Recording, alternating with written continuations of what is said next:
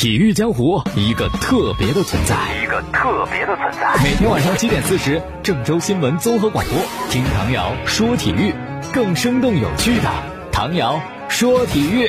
各位听众朋友，大家好，还有蜻蜓的网友朋友，大家好，欢迎收听唐瑶说体育。在昨天的时候呢，FIBA 公布了二零二零年东京奥运会男篮落选赛的赛程。中国男篮呢小组的首战对阵的是加拿大，当地时间的六月二十四号。呃，第二场比赛对阵的是希腊，当地时间六月二十五号，等于背靠背的比赛啊。那之前呢，中国男篮在世界杯上表现不好。其实，世界杯之前，大家对中国男篮打世界杯，然后能够小组出线，然后晋级参加奥运会，充满了希望，而且那个签儿抽的还特别好，说是上上签，又是东道主，本土作战，觉得 so easy 没有问题。但是，事实总是非常的残酷，然后我们就输的。体无完肤，最终呢就没有办法直通东京奥运会，然后呢进入到这样一个落选赛当中，又落入到了跟加拿大、希腊同组。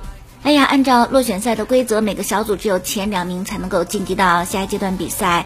从目前的世界排名跟实力来看，中国男篮在这个小组当中最弱最弱，出现的难度很大很大。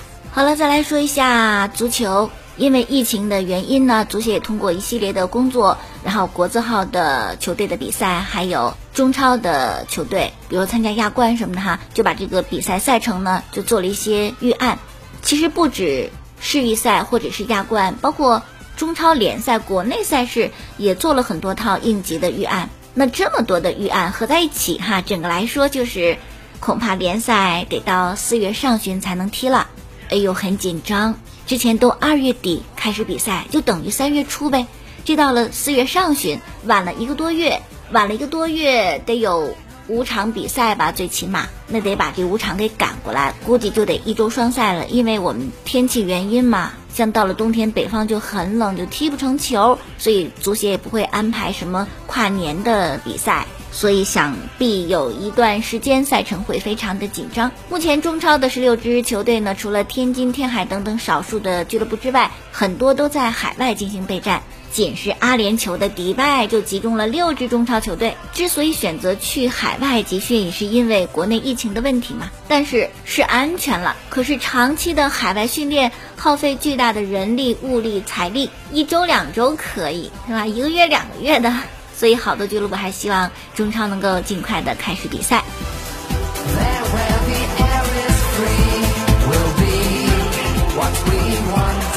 说一说北京国安，他们是在韩国的济州岛进行备战的。二月九号前几天就已经是到泰国了，然后就在泰国集训，等到二月二十八号客场对泰国的青莱联队，是亚冠他们小组的首场比赛。哎，不是中超球队亚冠联赛都往后延吗？怎么国安还能踢呢？因为国安一直是在韩国进行备战，这个疫情对他影响不大，所以直接从韩国就去泰国踢了。其实当时足协也希望能够跟啊泰国足协沟通一下，说一样吧，跟我们中超其他球队一样，让国安的比赛也推迟。但是到目前为止，泰国的青莱联队没有同意推迟比赛时间，那国安也就只能是按照原定的比赛时间来进行赛前的准备。哎呀，且看且珍惜吧，这场比赛是未来两个月以内中超球队唯一的一场比赛。国安现在人员还不是很齐整，于大宝、李磊因为护照签证问题呢，没有到济州岛跟。球队合练，另外新援杨帆以及刘国博一位小将也没有参加这个时呃时段的集训，他们直接到泰国跟球队会合的。除了这几人之外呢，外援方面奥古斯托有些小伤，也是晚归队了几天。倒是巴坎布、比埃拉还有金文哉，他们几个是一直跟着的。比埃拉、奥古斯托状态挺好的啊，巴坎布还有进球。我估计国安的外援也就这样了，不会换了。本来国安是想引进高水平的外援的，进一步的补强实力啊，在中超联赛、亚冠联赛赛场上有点作为，而且经过一个冬天的谈判，已经有特别接近的人选。但是伴随着国内疫情的爆发，目标中的外援放弃了到我们这儿踢球的想法，所以就是手头上的人就用吧，反正还有费尔南多嘛，他是上赛季的后半程加盟的，加盟以后因为战术体系的问题，费尔南多出场时间不多啊，也没有什么亮眼的表现，没给人机会嘛。但现在如果是打算留着了，国安也是多线作战，我相信费尔南多以后还是会有很。好的表现机会的。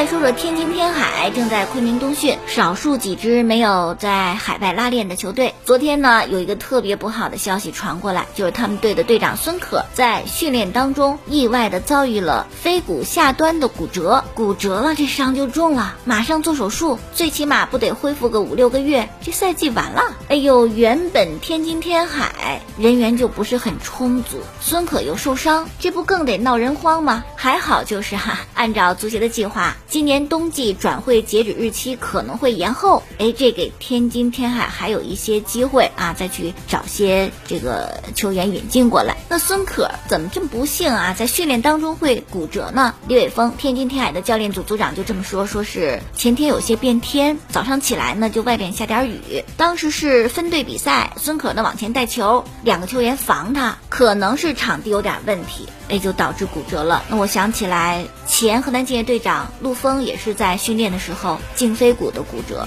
意外有时候很难避免，非常可惜。那么受伤以后呢，队医就赶紧带着孙可去拍片子，然后情况不好，医生给的建议说，如果有条件让球员出国去做手术，保守估计四到六个月。那教练组就问孙可的意思啊，你想怎么办呢？怎么去看这个病呢？毕竟伤在人家身上，这事儿得人家做主。那孙可的意思呢，就是比较倾向于去西班牙的巴塞罗那，说那边有一位踝关节的专家，这手术做的特别好。那昨天早晨呢，足协国管部的邵佳一总监也给刘伟峰发微信呀，听说这事儿特别着急，愿意帮着孙可。邵佳一之前在德甲踢过球嘛，啊，就说如果有需要的话，我帮你去德国那边联系去治疗。西班牙、德国啊，国外的专家就看孙可怎么选了。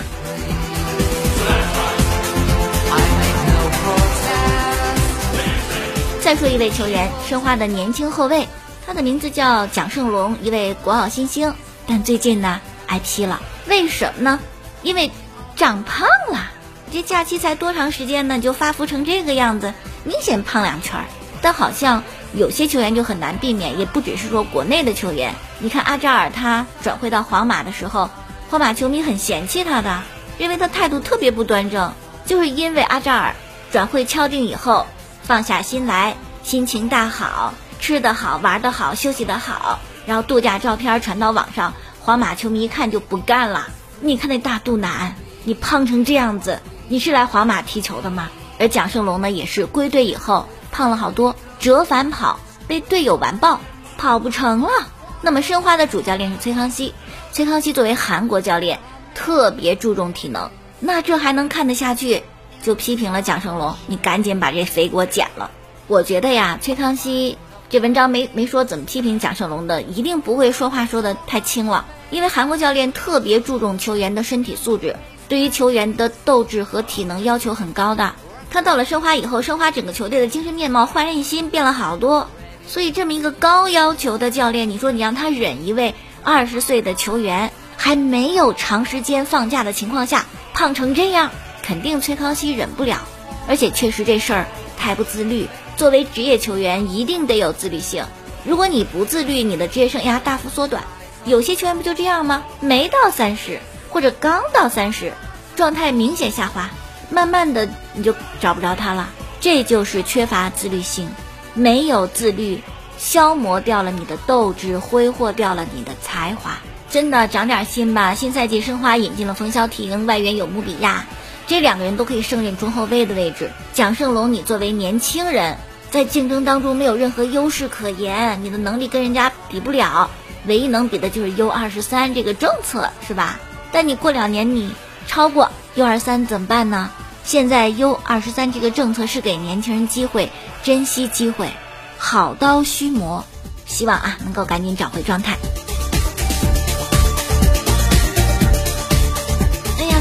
再说说吴磊吧。他所在的球队是西班牙的西班牙人俱乐部，一个在西甲联赛当中排在最后的一支俱乐部。老板呢是中国人。上周末，西班牙人在主场胜了马略卡，拿下了保级生死战的胜利。但是呢，作为中国球迷，这九十分钟啊，虽然球队赢了，还有遗憾。为什么呢？因为没有看到吴磊出场，替补席上整整坐了九十分钟。而对于吴磊来讲，如果他这场比赛能够替补出场，咱不说首发，就有出场机会。那么他就可以超过李铁，成为在五大联赛当中出场次数第四多的中国球员。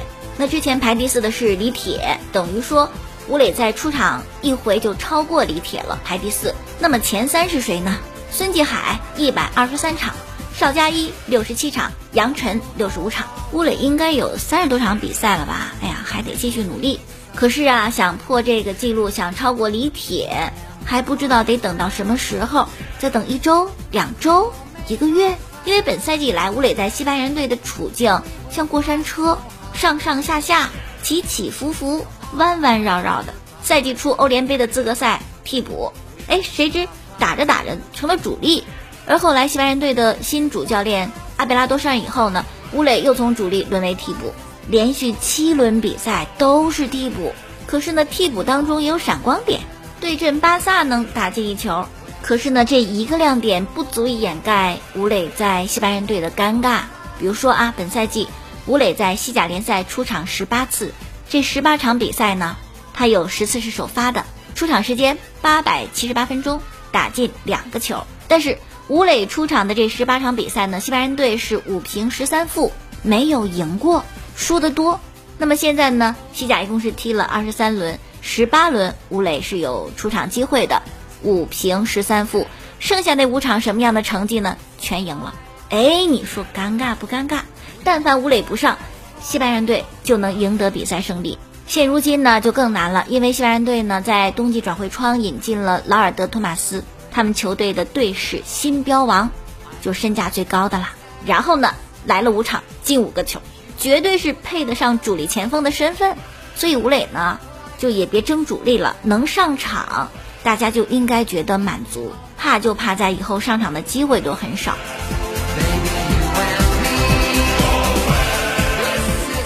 虽然吴磊到了西班牙队以后呢，这个球队确实名气大了，最起码中国球迷很多就关注他嘛。还有说法说是看西班牙队比赛的这个收视的人数比看巴萨的人都多，那没办法，中国球迷人多呀哈。